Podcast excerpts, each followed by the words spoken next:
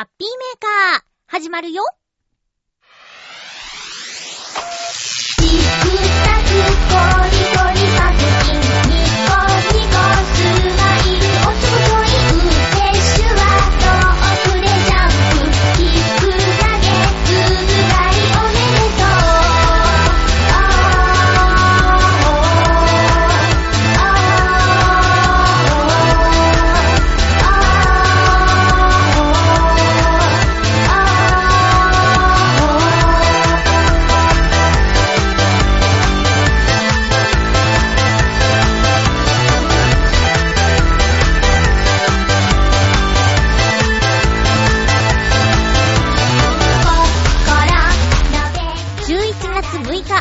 のハッピーメーカー。この番組は、ハッピーな時間を一緒に過ごしましょうというコンセプトのもと、ちょあへよ .com のサポートでお届けします。ちょあへよのインスタに載せるために、これから何かしら写真を撮ろうと思います、放送のたんびに。今日も最後まで30分、よろしくお願いします。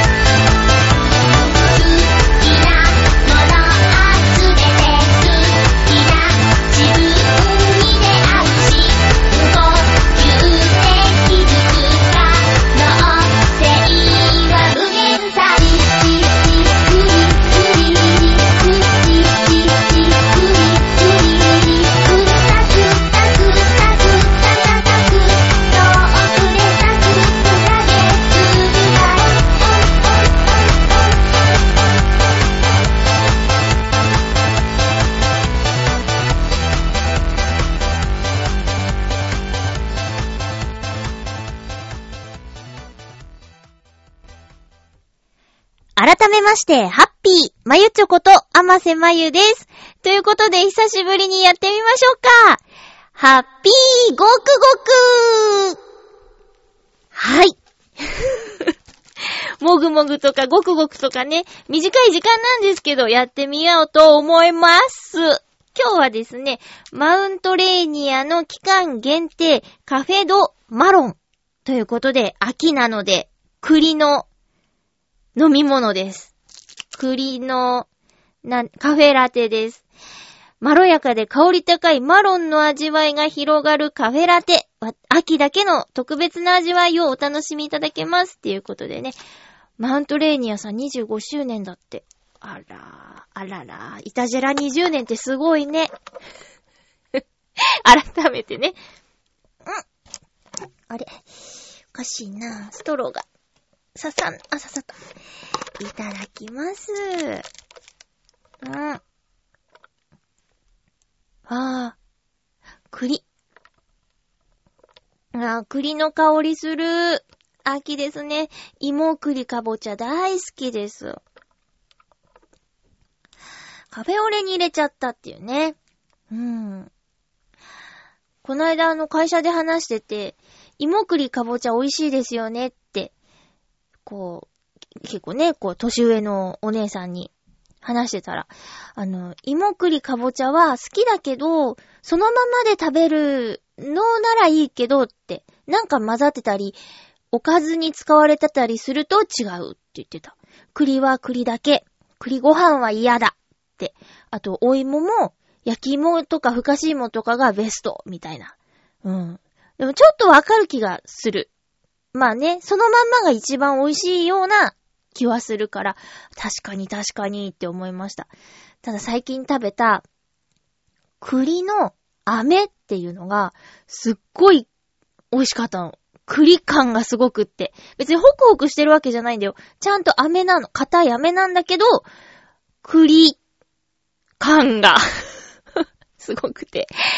で、今ね、ごくごくしているこの、マウントレーニアさんのカフェドマロンもう、あの、栗の感じすごいあるんですよ。うん。でもやっぱり、あの、カフェラテだからね、この、コーヒーの感じもあるし、そこに栗がうまいこと混ざっててね、いい感じ、飲みやすくて美味しいです。ホットでもいいかも。これね、今の、えーコンビニで買ってきたんですけど、冷たいです。うん。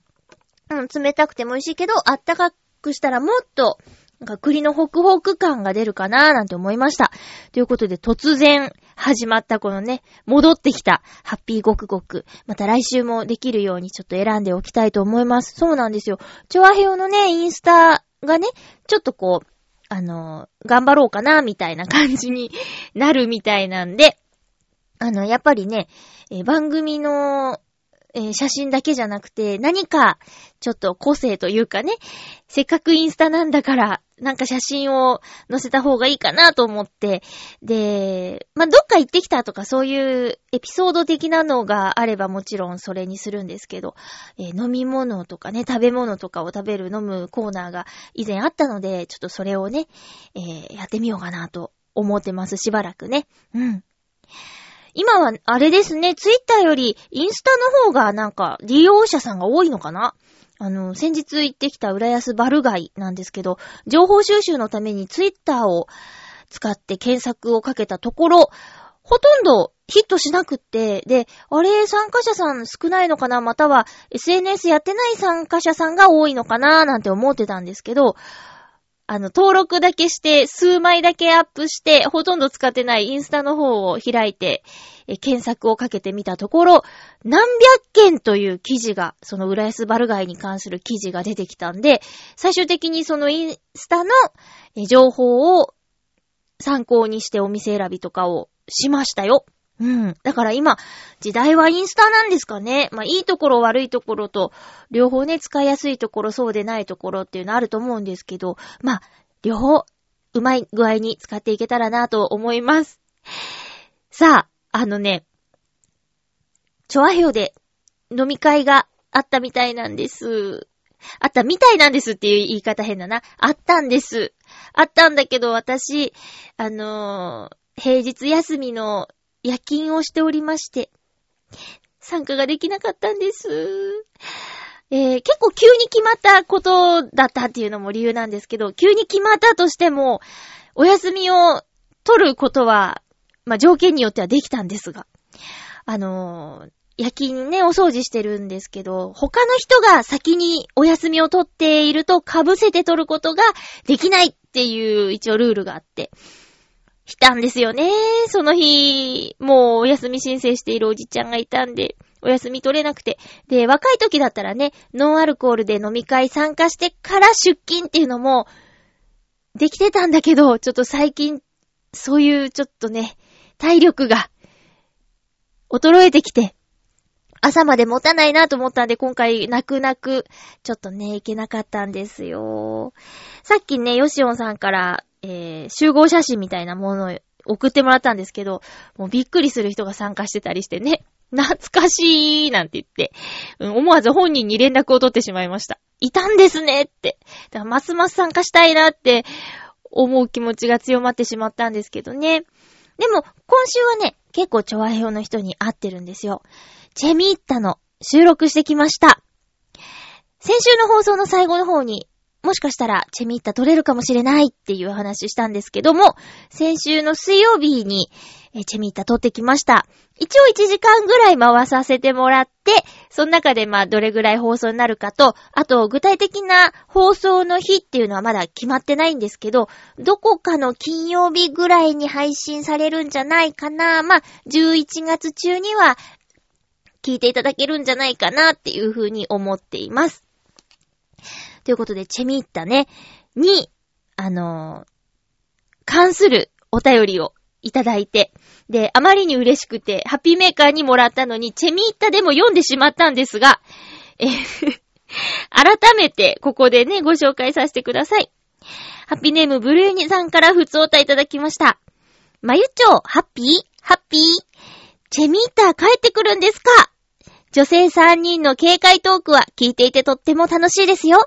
こうして不定期に番組が帰ってくるのがまたいいのかもしれませんね。ということで、これを番組の冒頭に紹介させていただいて、3人のテンション爆上げで撮ってきました。けどまあ、爆上げって言ってもね、またあの、お茶を飲みながら、ケーキをつつきながら、ゆったりまったり喋るという、今回はちょっと、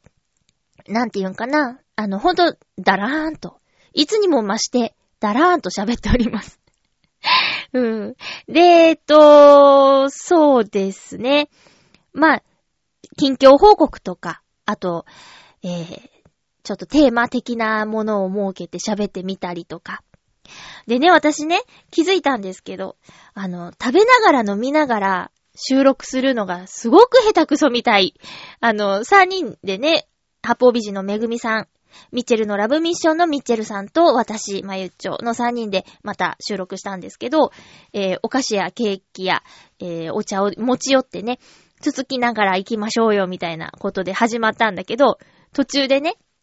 まゆっちょ全然減ってないじゃんってね、ツッコミをもらって、そうなんですよ。あの、下手くそなんですよね。なんか、食べながらが。で、最新の、えー、先週配信されたたのかな？ミッチェルのラブミッションが1時間半ぐらいの拡大版なんですけど、えー、た、たくみさんとまきのさん、あの、えー、ソプラノリサイタルの方に出演していた俳優さん、男性二人がゲストに来て、また、これがね、ミッチェルさんの手作りのおつまみとかお酒とかを飲みながらっていうトークなんだけど、すごい盛り上がってて、上手にやるんですよ。そういうのも一つのね、技術だと思うんだけどね。うん。なんか食べてるんだけど、ちゃんとお話もできるっていう。食べ物とか飲み物が、リラックスアイテムになる、なってた。うん。私は もう喋ることに夢中になりすぎて全然こうね、進めることができなくて。まあでもすごい美味しいケーキだったんですよ。うん。そんなこんなでね、チェミータ、もし楽しみにしてくださってる方が、ブルニさん以外にもいるとしたら、えー、配信お知らせなどなどツイッターとかでやるので、あと、チョアヘオのホームページちょいちょいチェックしていただいて、待っててください。よろしくお願いします。えー、あとはね、そうだ、あ、そうね、メールを先にご紹介して、ハッピーネーム、七星さんからいただきました。ふつおたです。ありがとうございます。まゆちょう、ハッピー、ハッピー先週のゴルゴ13.10、近場なら行ってみたいなと思いました。先週ね、私行ってきましたっていうことで、ゴルゴ13.10の話をしたんですけど、それのリアクションありがとうございます。ゴルゴといえば、ゲームセンターの射撃ゲームで話を覚えました。おただターゲットを倒すだけでなく、依頼によっては、爆弾の赤い線を狙えとか、美術品の弱いところを狙って砕け、などあって、どこを狙えばいいのかわからない時がありました。これがきっかけで漫画もたまに読んでいます。政治経済など含め、最近の話題の軽い勉強にもなるの軽い勉強になるのもいいですね。そういえば、銃のゲームで日本人が襲撃手になりやす、なりたがるというのは、ゴルゴの影響が大きいと言われています。本当でしょうかね？それでは、ということでありがとうございます。まあ本当か、嘘かわかんないけど、影響はありそうですね。まあ有名だからね。うーん、そっか。興味あるんですね。日頃から読んでるんだ。私先週あの、えー、ギャラリーショップでなんか買おうと思って、そのゴルゴを好きな女性たちのファンクラブの名前、ゴルジョ。ゴルジョの会員さんが選んだおすすめ漫画5作が入った漫画っていうのをね、600円ぐらいするやつを、えー、買って読んでみたんですよ。もう全然展示で知ったレベルの私が初めてゴルゴの漫画を読んでみたんですけど、まあ、ゴルジョにはならないだろうなと思いました。ゴルジョには私はなれ、なれないなっていうふうに思いました。うん。ただなんか、あのー、映画みたいな感想。映画みたいっていう感想を持ったかな。うん、なんとなくね、ストーリーが壮大というか、なんて言ったらいいの？まあ、いわゆる漫画っていうんじゃなくて、その、さすが分業してるだけあって背景の書き込みの凄さとか、あとその情報、さっき言った、ね、経済とか、なんか、時事ネタっぽいこととかが書いてあったり、とにかくね、振りが結構長いんですよ。で、振って振って振ってゴルゴ登場の依頼者と話しての仕事早いのバーンみたいな。そんな感じかな私の感想は。で、まあ女性が選んだっていう作品集の一巻だったんだけど、まあ第2弾が出てるみたいなんですけど、私は第1弾を読んで、女性が選んだっていうことであまりないだろうと思ってた、まあ、塗ればベッドシーンみたいなやつがね、それでも入ってくるのかっていうところもちょっとうーんってなっちゃって、そうですね。まあなんか理由はあるんだけど、そりゃ丸腰ですよっていうことを証明するためにっていうのはあるんだけど、急に脱ぐとかね。脱ぐなぁ、もうすぐ脱ぐなぁ、みたいなのあったりするのもあって、ちょっと読みづらいかなうん。ただあの、タチヒロシさんが声を当てたというアニメのゴルゴちょっと見てみたいかな。どんな風に喋るんだろうって。その、展覧会の方にも、えー、タチさんからの色紙かな？なんか、手紙だか色紙だかが、飾ってあって、で、ゴルゴの声をやらせていただいて光栄です、みたいなのと、あと、セリフが少なくてラッキーでしたみたいなこと書いてあって、そうね。で、漫画読んでても点々点が多いから確かにね。うん。でも、点々点だからって、無音ってわけじゃないからな。うん。な、なんかしらの、うーだか、あーだか、あったかもしれないから余計難しいことだからね。うん。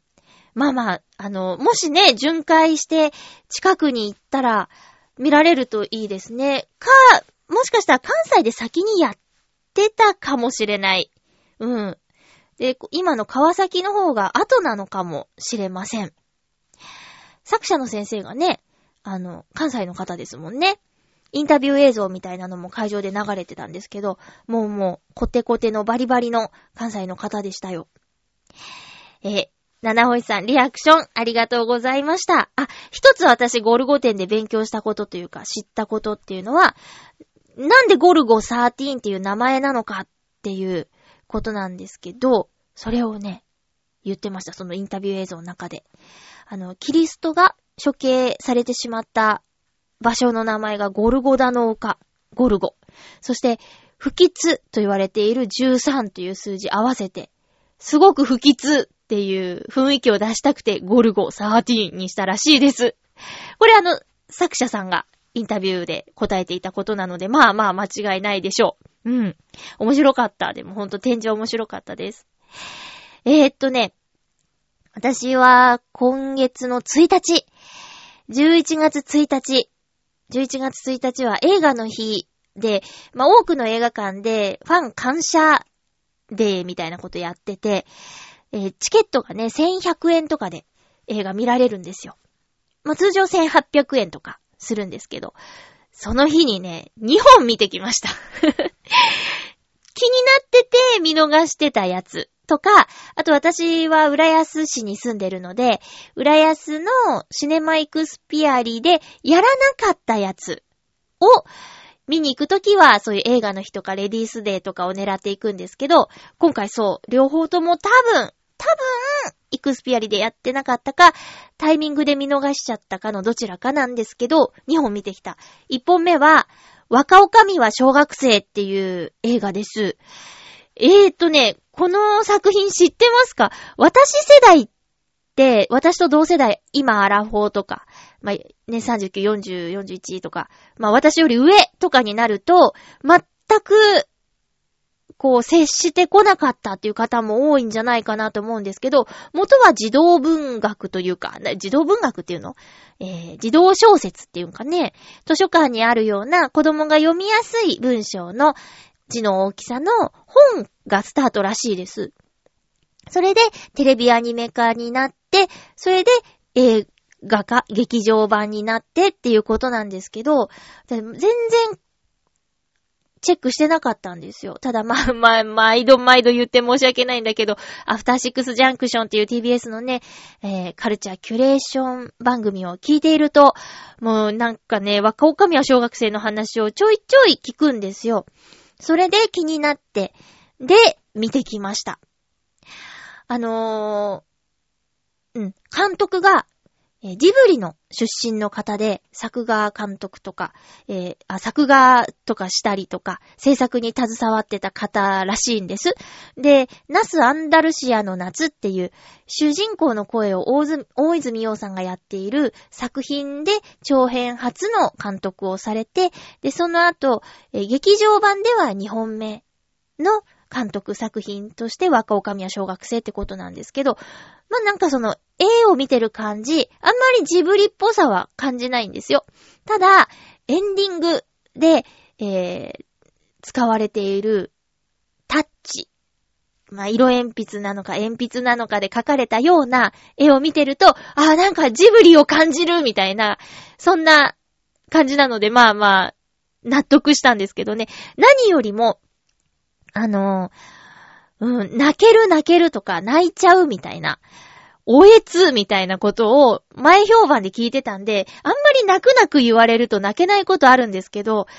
でも、泣いてしまった。うーん、もう、もう最初っからよ。ええーって。うーん。まあね、主人公のおっこちゃんっていう子がね、すごい頑張るんだけど、で、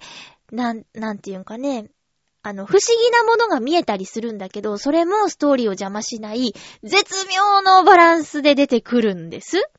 うん。まあ、霊が見えるっていう設定なんだけど、そう。で、まあ、若女将は小学生っていうぐらいだからね、旅館の若女将になろうと、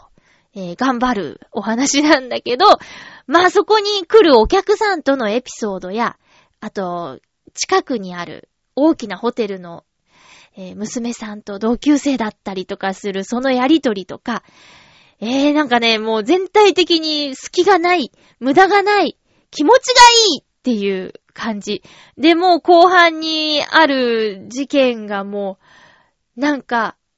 途中で見てて、えっ？てなるんだよ。え、え、え、え、え、え、えー、ってなっちゃうんだけど、もう辛くて辛くて、うーん。いやーもうね、だけど、なんだろう。うん。もうおっこちゃんが頑張り屋さんだから、そうだね。私も頑張るっていう風になるの。これ本当に、ちょっと、なんだろう、ポスターとか、ホームページとか見た感じの、絵の第一印象で言うと、ああ、もう子供のね、はいはい、みたいな。子供が好きそうなね、はい、はいはいってなっちゃうかもしれない。私もちょっと、この絵はなんだかなーみたいな一瞬ありましたよ。でも、でも、見た方がいいと思う。うん、これはなんか、いろんな角度から、綺麗だし、まあ、お話もだし、すごいんですよ。で、やっぱね、テレビアニメとなるとこう、話数が多いっていうのもあって、ちょっとなんかもったりした感じがあるそうなんです。でも映画は、まあ、1時間半もないのかなだいたいそれくらい。1時間とちょっとぐらいなんだけど、こう、別にだるーっとした感じとかいう意味じゃなくて、もっと長く感じたんよね。あっという間っていうんじゃなくて、その、おっこちゃんと一緒に季節を体験したみたいな感じになるから、うーん、いや、これね、できれば見た方がいいと思うよ。み、見て、なんだっていう気持ちにはならないと思うんだよね。あともう個人的には、水木奈々さんの声優をしているお仕事をなんかちゃんと、やっとちゃんと見たみたいなところありますね。まあ、普段からあまりアニメとか見る方じゃないから、水木奈々さんといえばもう歌ってるか、あのー、満点レストランみたいなね、やって、うまいって言ってるナレーションをね、してるかどうかっていう感じだったんですけど、あ、ちゃんとアニメのお仕事はこんな感じなんだってって、すごいななん、何やってもすごいなって改めて思ったんです。おこちゃんの、あの、近くにある大きなホテルの娘さんの役なんだけど、すごい良かったよ。で、おこちゃんの声は子役の子がやってるんだよね。うん。セイランちゃん。名字ちょっとごめんなさい。わ、小林セイランちゃんかな？がやってるんですけど、そうそう、そうなんですよ。すごく良かったんで、これぜひ見た方がいいと思います。あとは、えっ、とね、バーフバリっていう映画があって、これもあの、例の番組でね、もうしょっちゅう話題になってた作品なんですけど、この度なんかね、伝説誕生の完全版が公開されたっていうことで、これもあの、イクスピアリでやってなかったと思うんで、えっとね、新宿ピカデリーっていうところまで行ってきました。もう、いつも行かない映画館行くと、なんかこう、勝手がわからなかったり、でも、えー、シートが気持ちいいなとか、ああ、こんな感じなんだとか、見る映画館によって予告が何が流れるかも全然違うから、それはね、面白かったです。で、バーフバリはインド映画なんですけど、えー、まあ、歌が途中にね、入ってくる。まあ、有名なのは、ムトゥーを踊るマハラジャーとかね、私まだ見たことないんだけど、まあ、イメージね、インド映画といえば長い、歌う、踊るみたいなのあるんですけど、そう、バーフバリね、噂通り面白かったです。壮大だし、ぶっ飛んでるし、超能力、超、超能力がある人が出てきたりしてね。身体能力半端ないなーみたいなのと、あと、スケールがすごかったから、これもね、また家で見るよりも、大きなスクリーンで見た方が、ぐっと来るんじゃないかなっていうふうに思ってます。で、王の凱、あ、王の凱旋っていう2本目もあって、伝説誕生は2時間半。2時間半に、えっ、と、未公開分を出した、えっ、と、完全版で見たから、まあ、やっぱ3時間ぐらいあったよね。だからね、この続編、えー王の凱旋っていうタイトルのは、3時間半、通常版で3時間半ぐらいあるんだって。だからもしも完全版が公開されたとしたら、4時間は覚悟していった方がいいかなって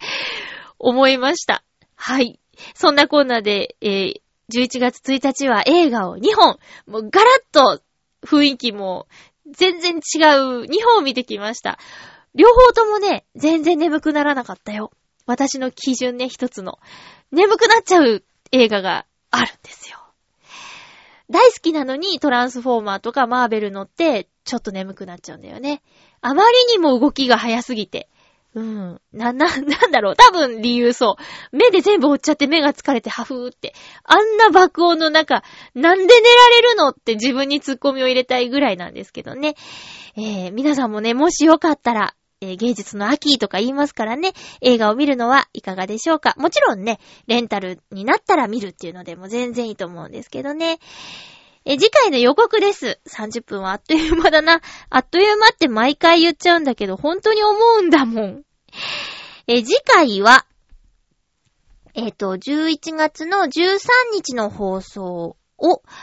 11月11日日曜日に収録する予定です。早くなっちゃったりすることもあるので、えーお便りもし絶対読んでっていう方はお早めに送ってください。よろしくお願いします。チョアヘヨはね、えーホームページ見てもらうのはもちろんなんですけど、ブログやツイッター、インスタグラムも稼働中ですので、ぜひ、ぜひ、だって、ぜひ、フォローお願いします。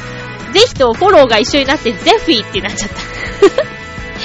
あと、チェミンタの配信も楽しみに待っててくださいね。コラボ番組ですよ。お相手はまゆちょこと、あませまゆでした。また来週、ハッピーな時間を一緒に過ごしましょう